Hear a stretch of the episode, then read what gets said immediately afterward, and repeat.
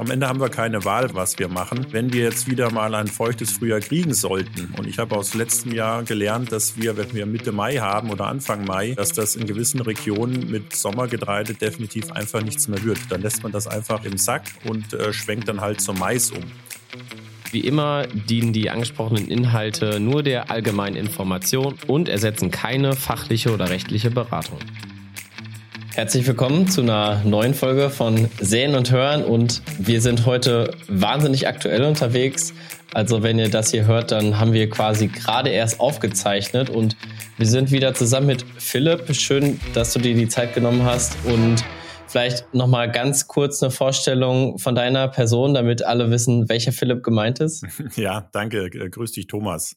Ähm, ja, bis letztes Jahr im November oder Ende des Jahres war ich noch als Vertriebsberater unterwegs hier in, ähm, ja, in Nordhessen und in Teilen von Westfalen.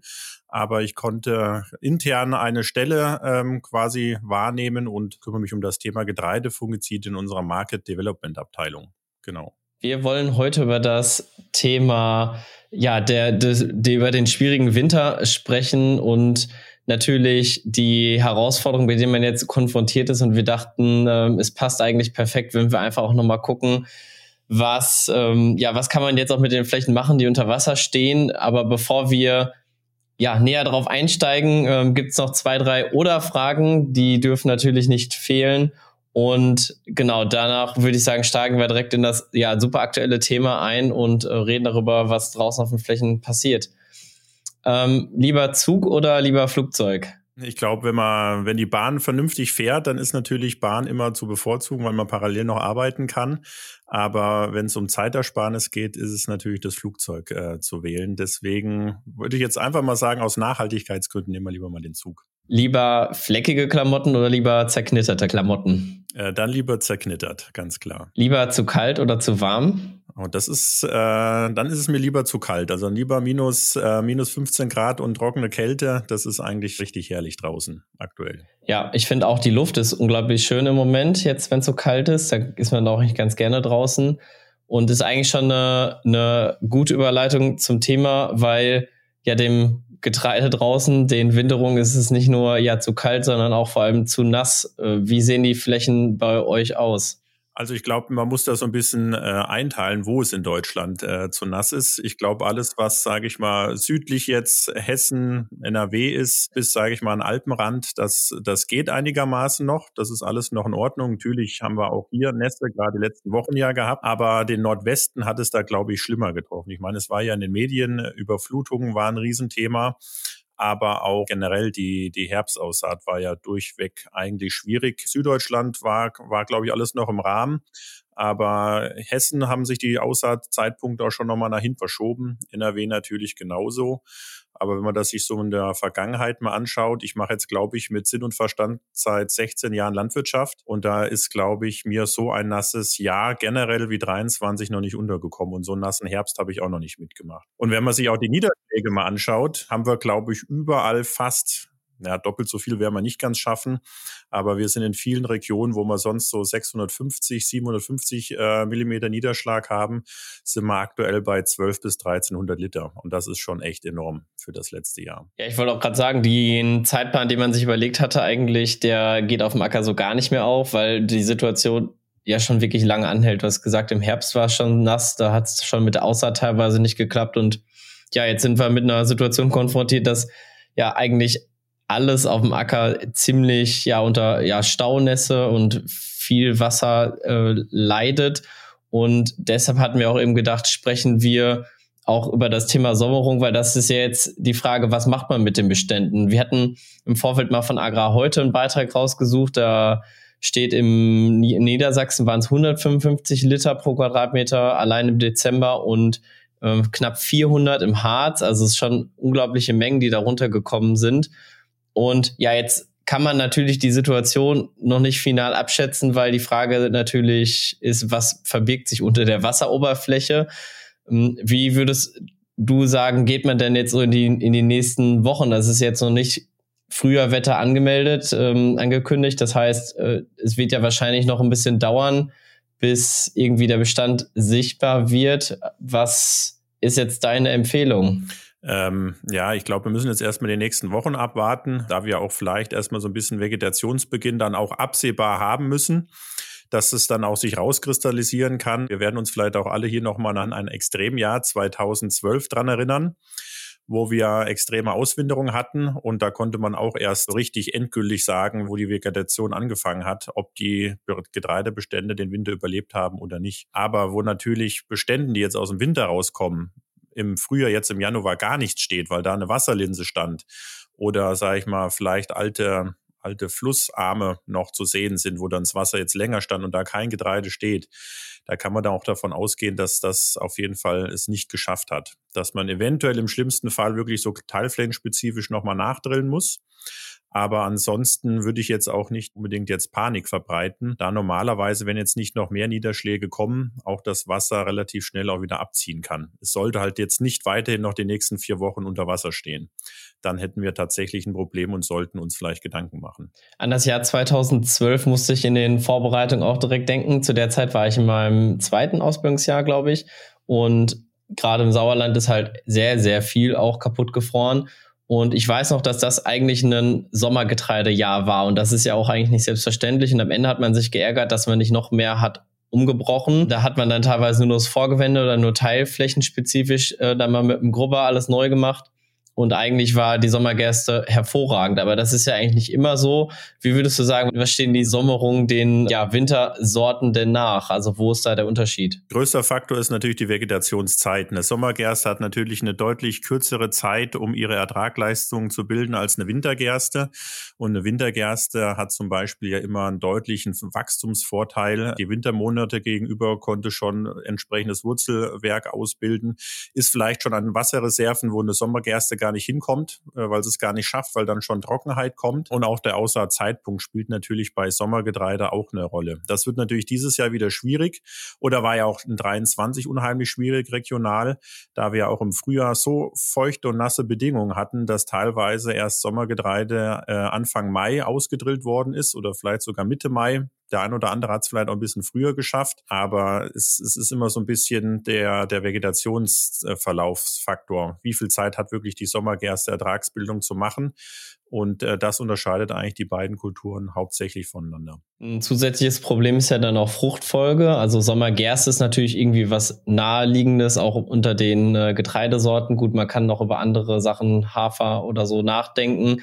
Aber was würdest du denn empfehlen, auch mit Blick auf Selbstverträglichkeit oder auch mit Blick auf äh, Fruchtfolge eben, damit man ja auch wieder in seinen Rhythmus dann einsteigen kann nach der Ernte? Am Ende haben wir keine Wahl, was wir, was wir machen. Wenn wir jetzt wieder mal ein feuchtes Frühjahr kriegen sollten, und ich habe aus letztem Jahr gelernt, dass wir, wenn wir Mitte Mai haben oder Anfang Mai, dass das in gewissen Regionen mit Sommergetreide definitiv einfach nichts mehr wird. Dann lässt man das einfach im Sack und äh, schwenkt dann halt zum Mais um. Wenn ich natürlich jetzt in der Situation bin, dass ich vielleicht auch äh, Flächen habe, wo Mais noch drauf stand und die Flächen jetzt in Maisstoppeln noch liegen und da soll vielleicht nochmal Mais hin und es war aber schon zweimal Mais vorher, dann macht uns natürlich die äh, ja die neuen Vorgaben einen Strich durch die Rechnung, dann wird es dann schon schwierig, nochmal ein drittes Mal Mais vielleicht hinzumachen. Dann wäre natürlich schon besser ein Sommergetreide dahin zu drillen. Aber ich würde das jetzt einfach davon abhängig machen, wie sich die nächsten Wochen entwickeln. Es wäre natürlich auch ein Szenario zu denken, diejenigen, die Direktsaat machen können und wir kriegen vielleicht nur noch mal Frost, dann ist natürlich auch mal eine Ackerbohne. Die kann Frost vertragen, die könnte ich auch bei Frost richtig reinschlitzen. Wäre natürlich so eine Ackerbohne auch mal wieder eine Alternative.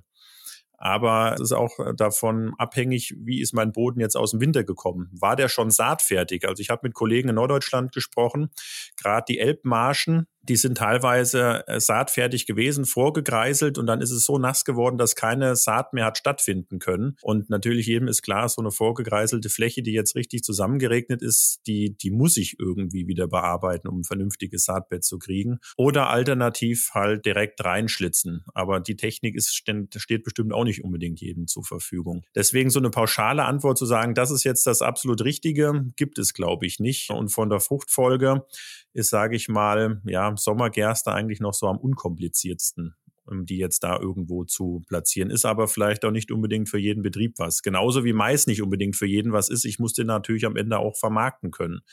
Auch Körnermais ist nicht unbedingt eine Alternative in jeder Region.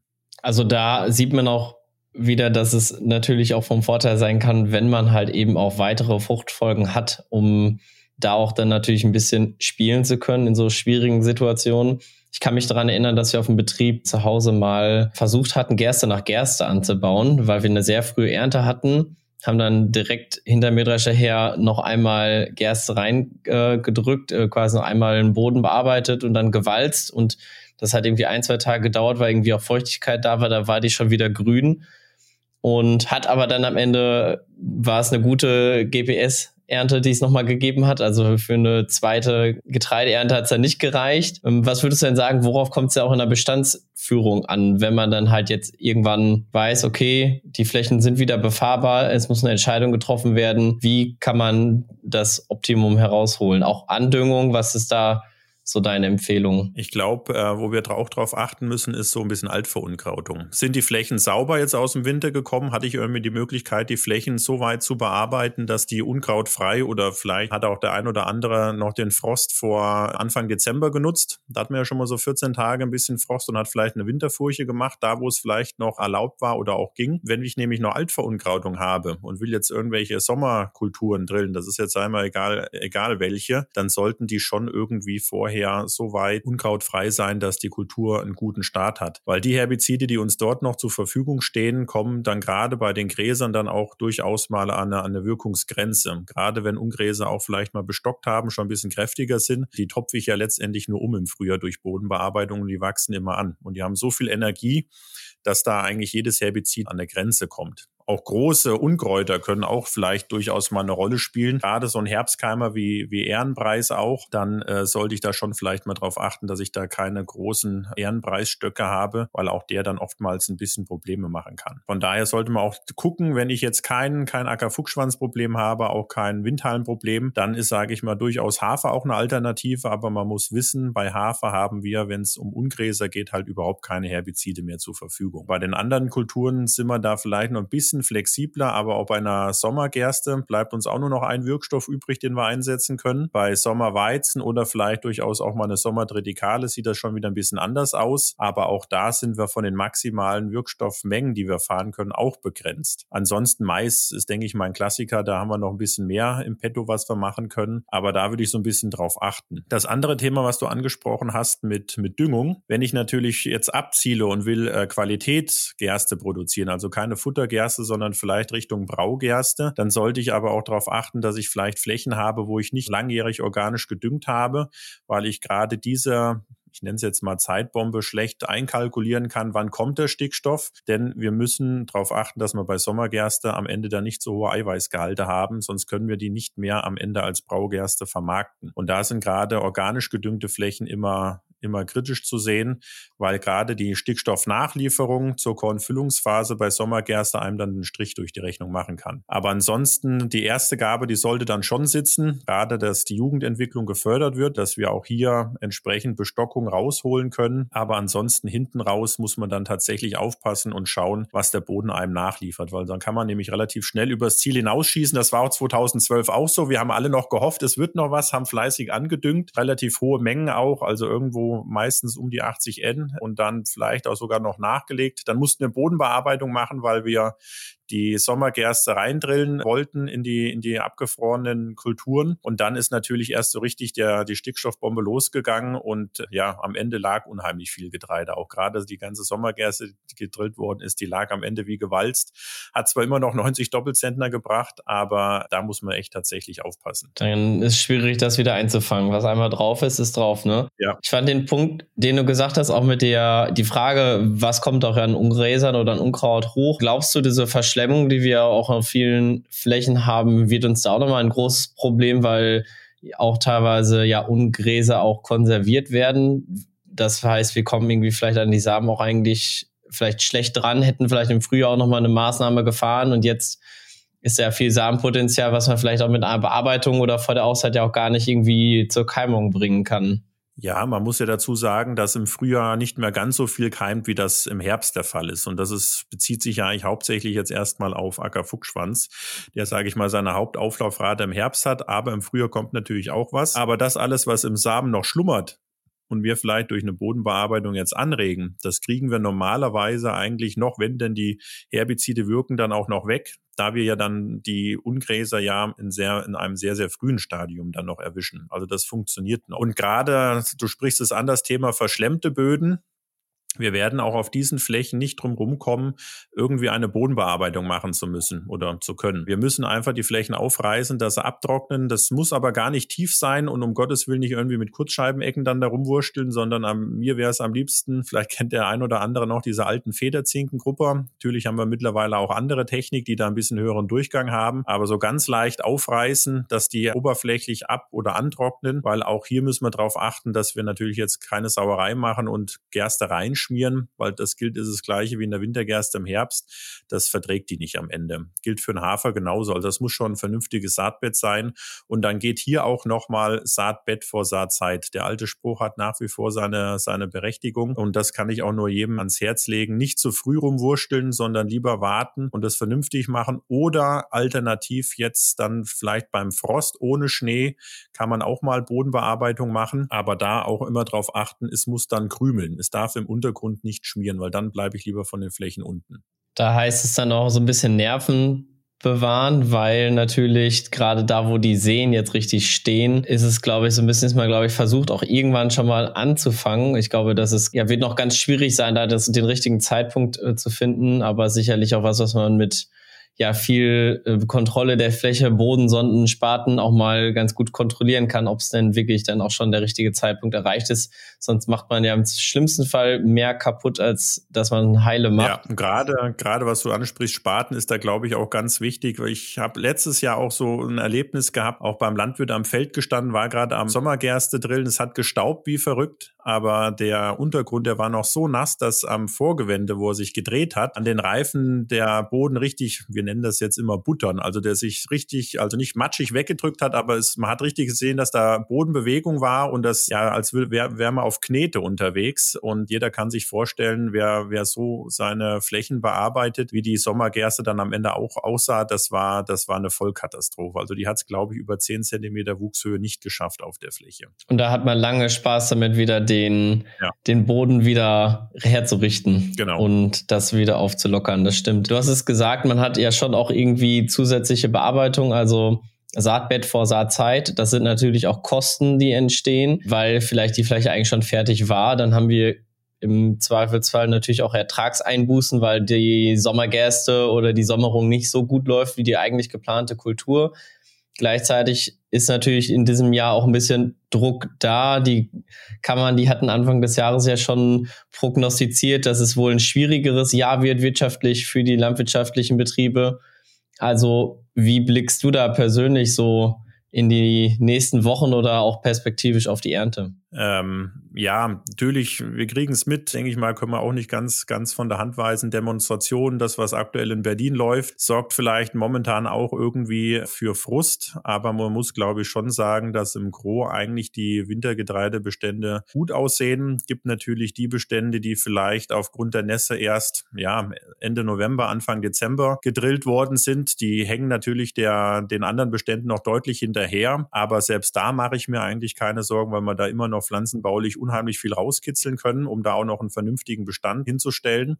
Da mache ich mir jetzt eher weniger Sorgen, weil man durchaus diese Bestände dann vielleicht auch ein bisschen extensiver fahren kann, weil die da nicht so viel Pflege dann am Ende vielleicht ja brauchen, was, was vielleicht Pflanzenschutz angeht. Aber ansonsten jetzt eine Prognose abzugeben, wie das neue Jahr wird, ist, glaube ich, unheimlich schwierig. Aber man muss sagen, trockene Jahre waren jetzt in der Vergangenheit immer die Jahre, wo wir eigentlich deutliche Erträge erzielen konnten. Die Böden sind voller Wasser, Wasserspeicher sind auf jeden Fall voll und das flächendeckend und bietet eigentlich einen super Start für die Kulturen. Ich denke, das ist genau richtig, was du sagst. Also Kopf nicht hängen lassen und ich denke, du hast auch schon unglaublich viele Punkte angesprochen, die man jetzt einfach im Blick haben sollte. Ich denke, keine Fläche wird irgendwie brach liegen gelassen. Also alle werden irgendwie gucken, dass wenn Befahrbarkeit gegeben ist, dass man irgendwie eine Lösung findet. Und ich glaube, wenn es um die Flächen geht, dann sind ja alle Betriebe auch schon immer bestrebt, das Optimum rauszukitzeln. Und ich denke, wenn das sollte auch der Mittelpunkt einfach im Mittelpunkt stehen, unabhängig von der wirtschaftlichen Lage erstmal einen guten Ertrag zu erzielen. Und Landwirtschaft ja sowieso auch immer was Langfristiges, wo man auch Schwankungen gewohnt ist. Und denke, das wird dann mit hoffentlich dann auch guten Rahmenbedingungen auch dann sich positiv entwickeln und wir drücken auf jeden Fall allen draußen die Daumen, dass ihr da gut klarkommt und ähm, die Flächen schnell irgendwie wieder zugange kriegt und neue Kulturen sich dort entwickeln können. Und ich denke, sonst kann man sich natürlich auch immer bei ja, bei Philipp, bei dir oder bei deinen Kollegen melden und ihr werdet sicherlich noch einige Meter auf den Ackern dann demnächst machen und auch da die Landwirte und Landwirtinnen draußen beraten. Auf jeden Fall, das Angebot steht nach wie vor. Vielen Dank für die spannenden Einblicke und genau, dann nochmal viel Erfolg und alles Gute an alle, die das hier gerade hören. Ja, von mir auch. Macht's gut.